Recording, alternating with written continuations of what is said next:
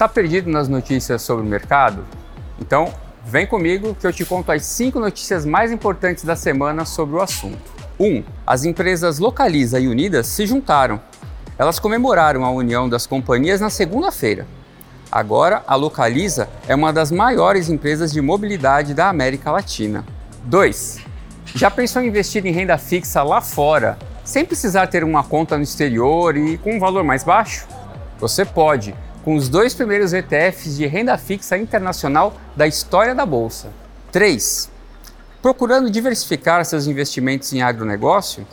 Tem duas opções novas por aqui, o Food 11 e o HCRA 11. Para saber mais sobre eles, é só ir no nosso site. 4. Para os investidores do Tesouro Direto, temos uma dica que vai facilitar a vida. O aplicativo novo do Tesouro facilitou muito organizar os investimentos. A gente falou mais sobre ele no minuto do dia 11 de julho. E 5. A Eletrobras Furnas leiloou o antigo prédio sede da empresa para iniciativa privada. A construtora Cirela venceu o leilão. E o Ibovespa B3 fechou em alta de 0,45% aos 96.551 pontos.